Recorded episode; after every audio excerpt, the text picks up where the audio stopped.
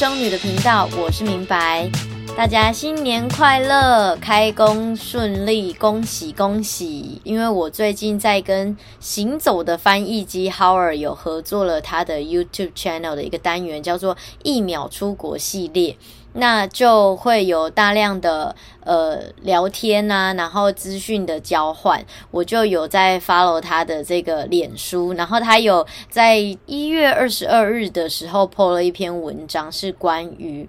农历的新年快乐的英文，在今天节目的开场跟大家分享一下这个小故事。就是前阵子不是有一个新闻吗？有一张海报被那个中国的小粉红们出征，就是纷纷的叫他呃攻击这张海报。原因是因为他就是写了呃 Lunar New Year。然后 Happy Lunar New Year 吧，好像大概这个原本的新闻文章是这样。那 Lunar 的意思就是我们农历年的意思。那呃，有一些人他会觉得，就政治正确的部分，应该台湾人或者是华人的新年就要叫做 Lunar。可是因为我们大家已经非常习惯说中国新年快乐是呃 Chinese New Year 嘛，所以就在这个单字的部分有大家。就情绪很多，我也不知道为什么网友总是情绪很多。反正 anyway，我就看到了 Howard 他有分享这个他的一些想法跟看法。那我个人觉得他的文章是非常中立的。那那一篇其实会吸引我的原因，是因为他用了我自己非常喜欢的一个呃新加坡还是马来西亚，我忘了，就是那个国籍的脱口秀演员钱信一的图片，就是他有讲到有一段是在介绍我们财神爷。Hope you get rich 的那个段落段子的那个截图，所以我就去很认真的看了那一篇。那我觉得就他反正他分享的很中立啦，然后这边也跟大家可以分享说，其实不用这么的 detail。如果你要跟人家说新年快乐，然后在差不多二月，有时候是。三月初吧，二月、三月、一月这个时间点，反正 anyway 不是一月一号的 Happy New Year，基本上外国人都很能够知道这个是属于我们华人的中呃农历年的新年快乐，所以就在用字上面，大家不用情绪这么的满，好吗？那这个是我觉得很有趣的收获，也在这边可以跟听众朋友们分享。那呃，身为独生女的我呢，在今年是怎么样过我的农历年？我在这边也要跟大家分享的是，因为我自己从小呢就跟我的表兄弟姐妹有维持一个良好友好的联系，所以我觉得蛮开心的。在这个节日，虽然说我父母都已经不在了，但是呃，表兄弟姐妹也都。大家可能也因为年龄近吧，然后从小就玩在一起，所以呃，在过年期间也就很好心的收留我，也不是说收留啦，反正就是我们平常就会联络嘛，然后就有跟我说啊，要回家吃饭呐，然后我们也一起玩了很有趣的游戏。那在这个过程当中呢，我觉得很好玩的两件事，第一件事是我们也都三十几岁了，就一群。嗯，其实，在我们家，我还是觉得我们是一群小孩。然后，我们从小就是会有发明各式各样的游戏啦，然后玩在一起。然后去年开始也是有开始玩了一些新年游戏，然后今年也是。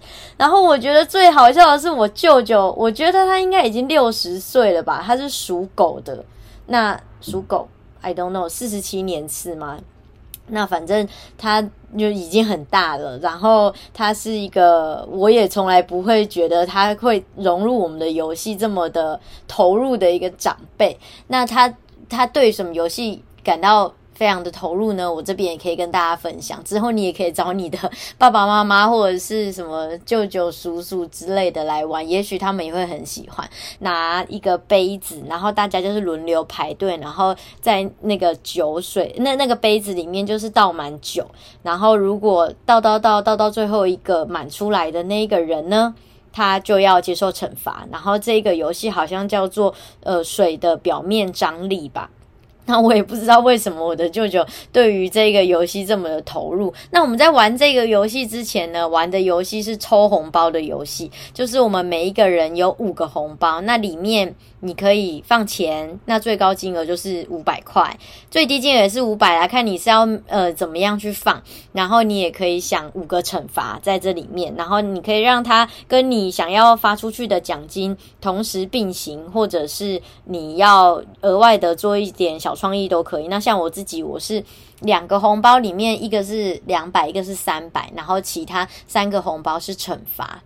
然后我们就真的玩得好开心，好像回到小时候哦。因为我不知道大家长大了之后会不会有一阵子会有一种很凄迷的感觉啊，尤其是独生子女可能会有，因为我自己就有很深的这种感觉，就是嗯，舅舅啊、叔叔啊，他们家里的小孩都是两个起跳，两个、三个这样子，所以每次过完年的时候，他们就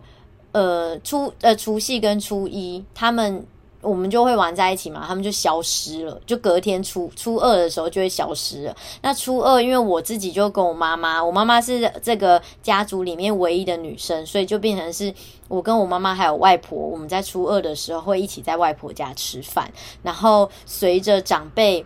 就接续的离开，首先是外婆嘛，然后后来初二就变成哦，我跟我妈妈就会出去，所以我们在二零一九年的时候，我就带我妈妈去美国迈阿密，也是一起度假，然后另外一方面也是跟着我一起去做这个电子商务的进修，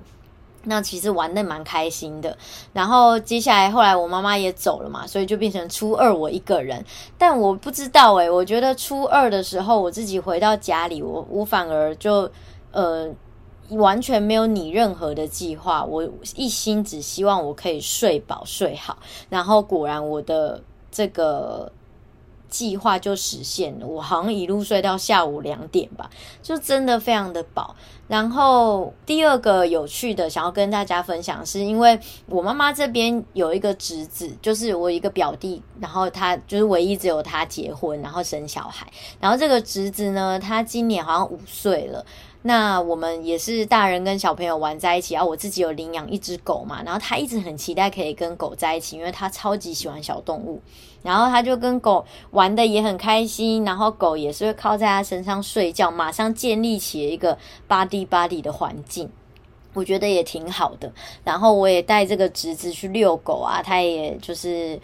也很信任我。那在过程中呢，我就跟他聊天啊，因为我就在想说，诶，其实一个家里面。有小孩在过年的这个日子里还是很好的，因为就不知道，我觉得那一种气氛，然后和乐融融的感觉是我非常喜欢的。那我就也很担心他会不会很无聊啊，因为我们这边毕竟没有其他小孩。我就问他说：“诶，那你会不会觉得来这边过年很无聊？因为他妈妈那边是有非常多的跟他同辈的，也是表兄弟姐妹，就跟我们小时候很像。”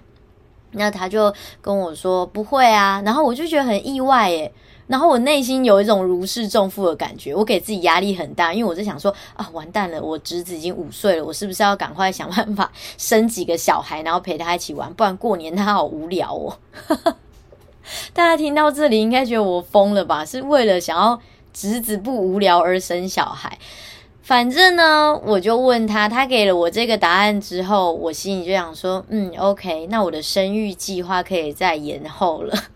因为他就是我不知道他，他就是一个很成熟、很诚实的一个思想的小孩。那这样子的一个互动，我觉得常常在独生子女身上，可以在在小时候蛮蛮容易可以看见的，他们很快都能够培养起这样子的天生的性格。我觉得，嗯，我就蛮特别的。然后我就说啊，你不会无聊？为什么啊？是因为你觉得我们也会在这边跟你玩吗？然后他就说对啊，然后还有狗啊，他就觉得很开心。然后我觉得这整个回答对我来说实在太满意了，我也觉得很窝心。好，那这个就是属于我的 Lunar New Year Chinese New Year Happy New Year 的一个故事。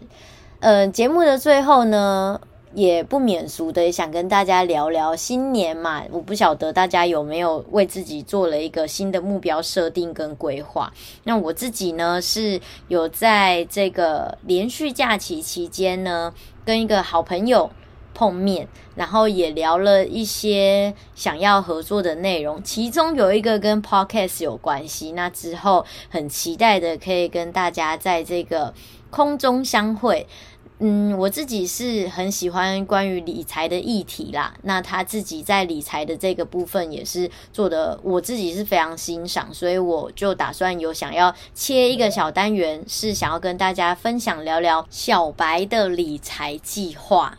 就是比较适合你是理财小白的朋友，因为我自己也是还在摸索当中嘛，所以我能够分享的就是我个人的经验。那我自己也不是什么理财专家，或者是现在目前是财务独立，但是还没有到财务自由。那我就一边可以跟大家用边学习，然后边摸索边发展的方式，跟大家一起在这个节目当中。呃，财务的部分可以一起成长。那大家如果对于这样子的议题呢，有所期待，也刚好在最近你可能有些想法或疑问，也都欢迎可以留言告诉我。如果有机会的话，我就想办法邀请这方面可以给你解答的专家来我的节目跟我们对谈。今天这一集就陪大家到这里喽，祝福大家都可以身体健康。然后事事顺利，拜拜。so strong.